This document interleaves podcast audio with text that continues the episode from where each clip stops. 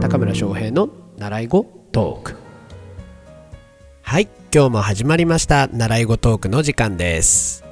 なんとですね、えー今日から僕は謎の5連休という、えーちょっとした夏休みみたいな、え休日を過ごすことになってるんですけれども、まあ、こういうふうにね、あのー人で仕事をしていると日程の組み方によってはですねいろんなところにプチ夏休みを作れるんですね。えーっていうのもあってこの仕事はやめられないなというふうに思っております。まあ別にね何をするというわけではないんですけれども、えーまあなんかね休みっていうだけで空白があるっていうだけでちょっと気が楽になりますよね。えーまあどうせ僕はこうやってラジオを撮ったりとか、えー仕事をしてるんだと思うんですけれどもまあラジオは仕事っていうか完全に趣味ですけどね、えーまあ文章を書いたりとか、えー教材を作ってみたりとか、えーそういうふうに、えいつもと変わらない日々を送っていること送ることになるんじゃないかなと思います。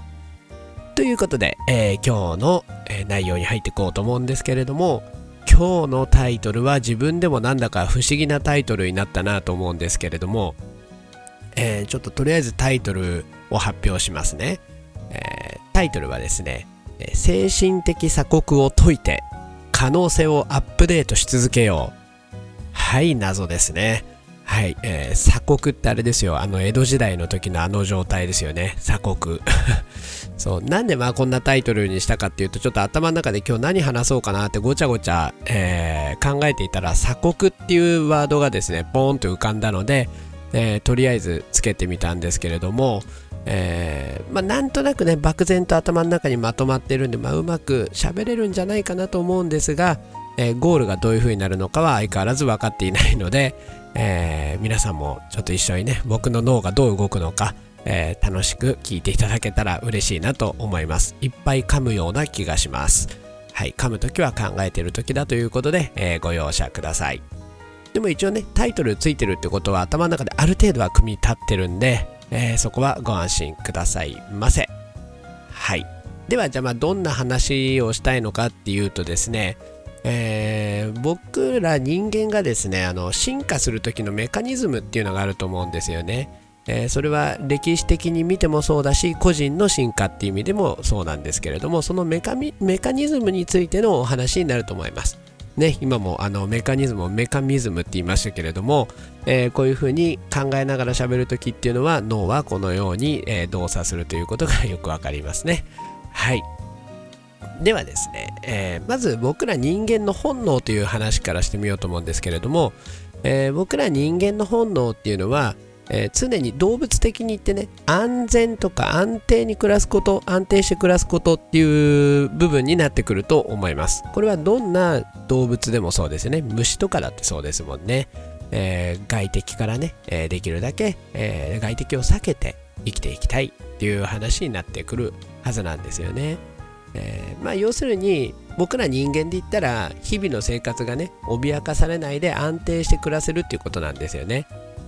でだから今現代人っていうのは、まあ、どの国でもある程度そうなんだと思うんですけれどもその安定のために学歴っていうものを手に入れて安定した、えー職っていうのを、えー探して、えーそこに就くっていうことを目標に、え毎日生活しているっていう感じになると思うんですよね。まあ、あの若い子はですよ。えね、あの僕みたいにね40代とかになったらもうそれが完了してその安定した職っていうのを、えー日々ねこなす生活をしてるんだと思うんですけれどもね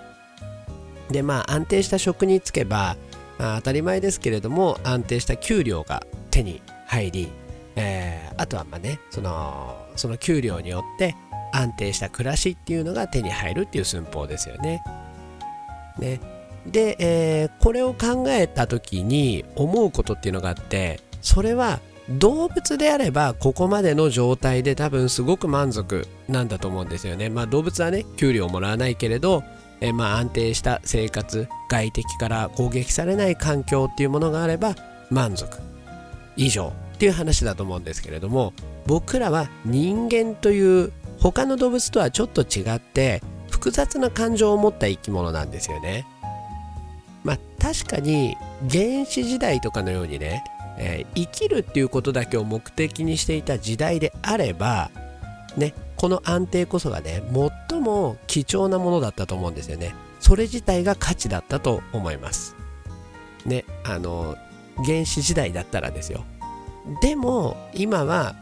ね、文明の発達した発展したっていうんですかね、えー、まあ、2000年代に僕らは生きてるわけですよね。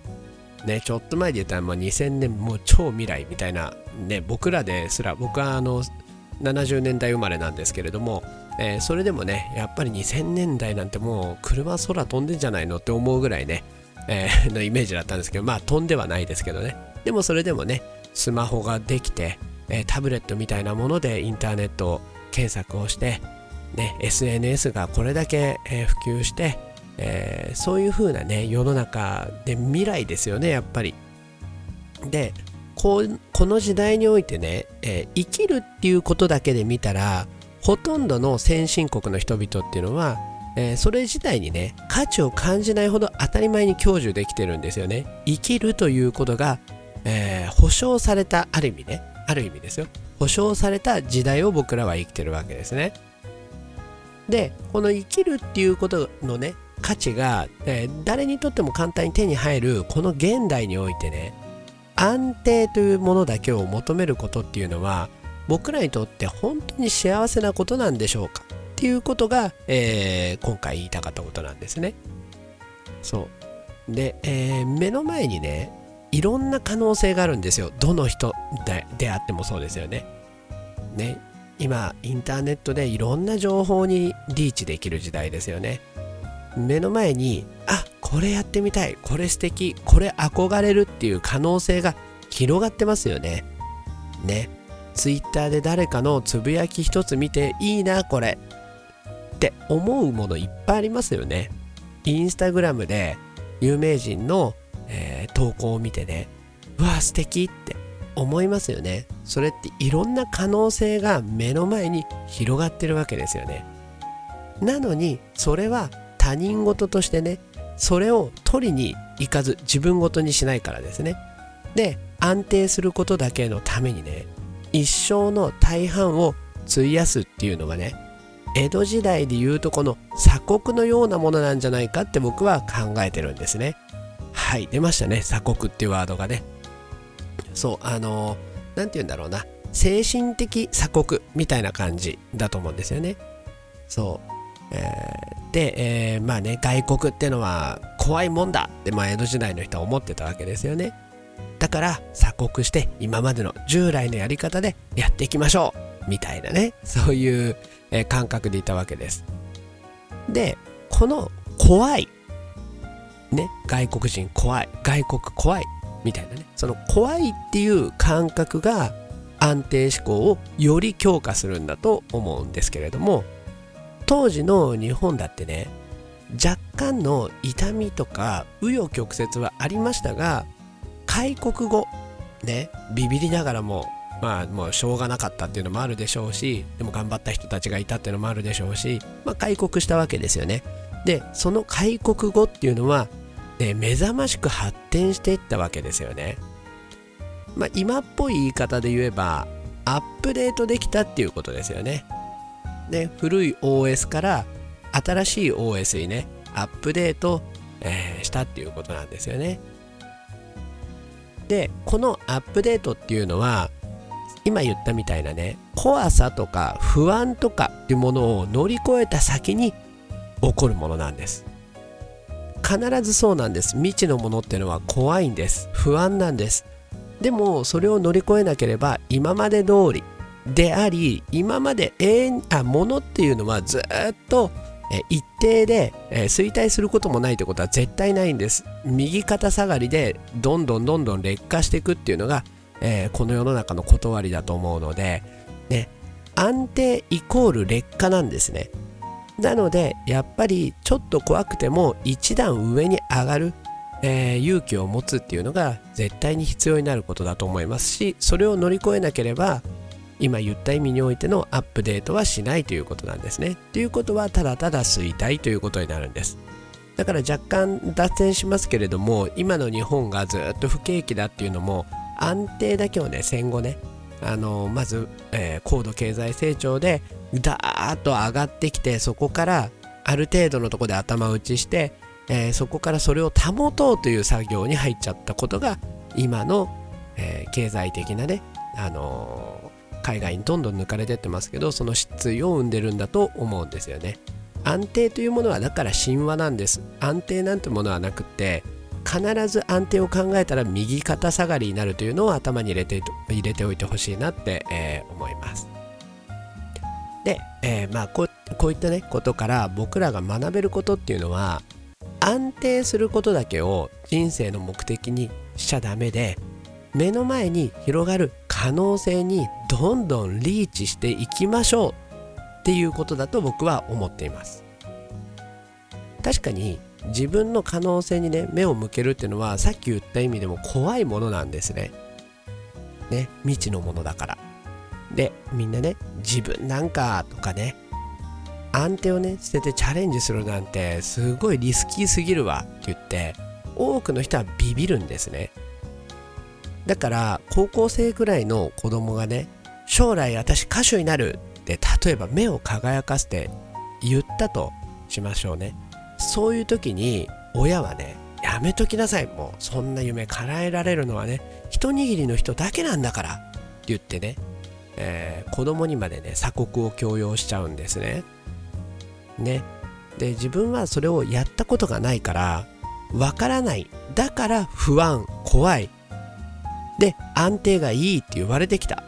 だからあなたも同じ道を行きなさいっていうのが日本のスタンダードな状態だと僕は、え、感じています。でもねここで子供たちを鎖国させちゃうとねワールドスタンダードで見た時にめちゃくちゃ遅れた人間になっちゃうんですね。ね。こんな狭い日本っていう狭い価値観にね閉じ込めてしまったら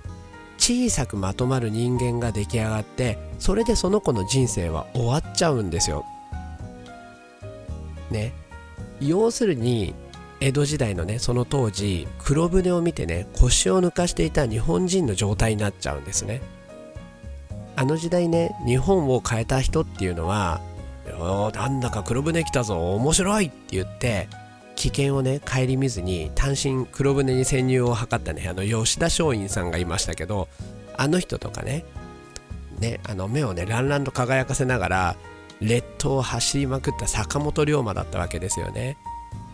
ねこういう人たちがまあねあの両方ともねあの亡くなってはしまいましたが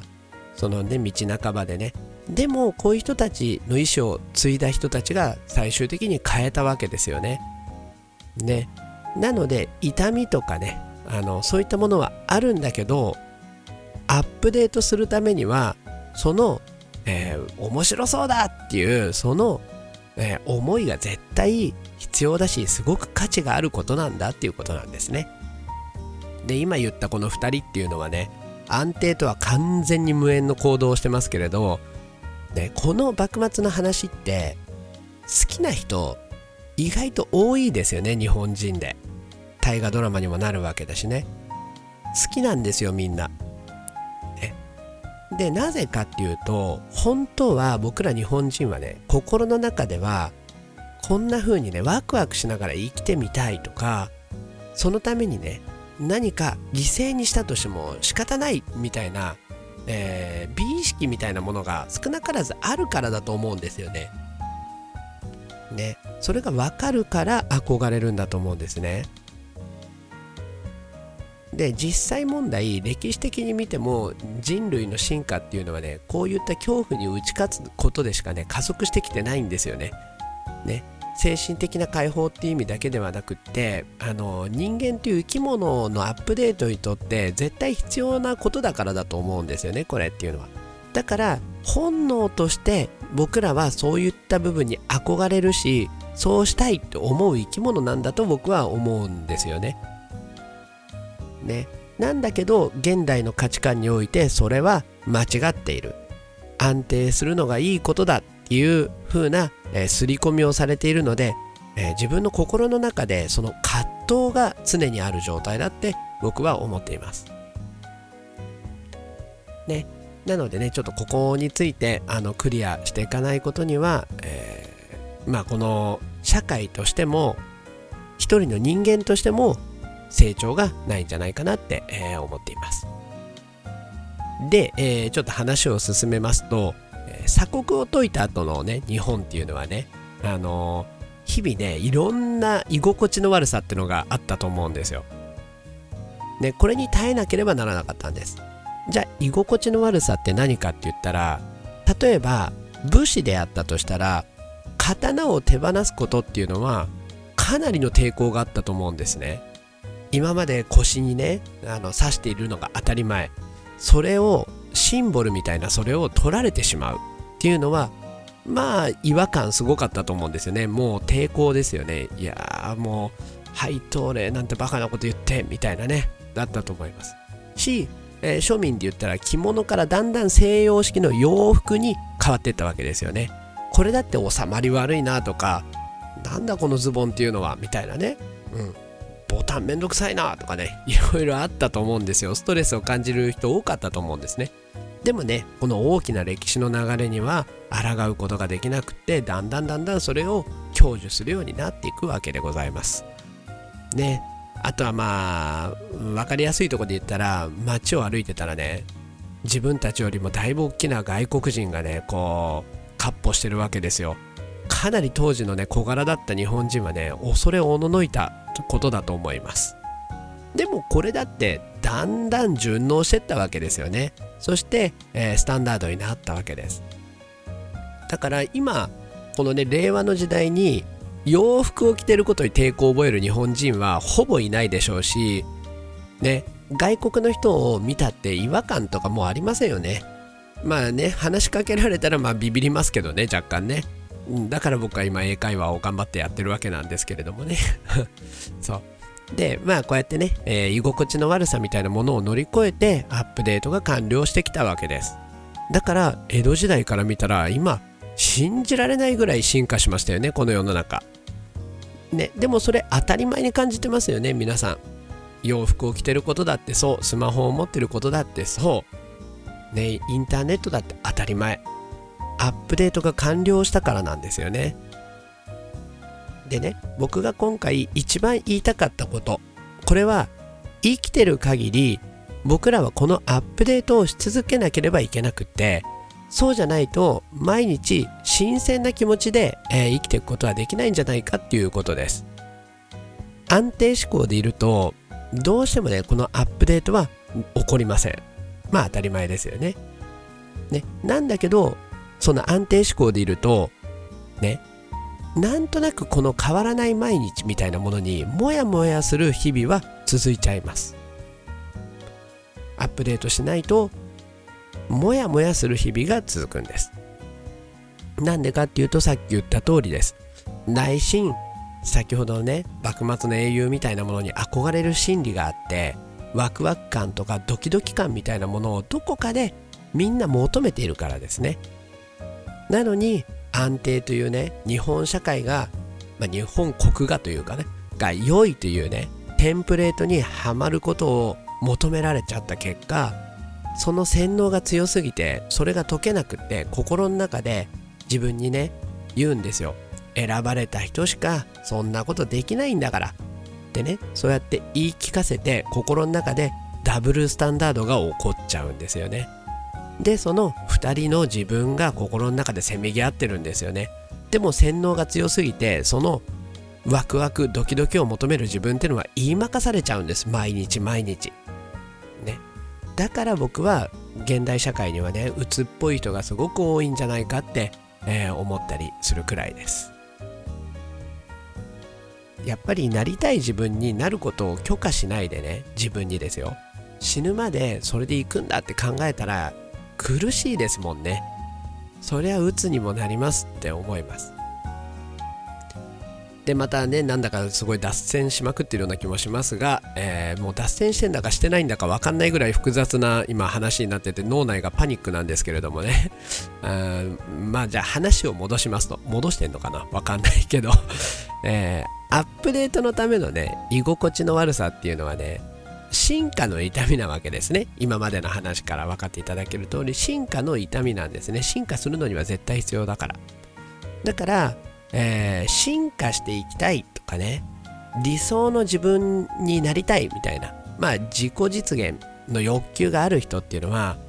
どんどん居心地の悪い環境に飛び込んでいきましょう。っていうことをすごく言いたいです。僕だったら例えばね自分よりももっともっともっともっと自己実現している人とか憧れる人がいるわけですけれどもそういった人のグループがやってる勉強会とか、えー、まあ、お茶会みたいなものとかもありますけどそういうのに、えー、お金を払ってでも参加したりしてます。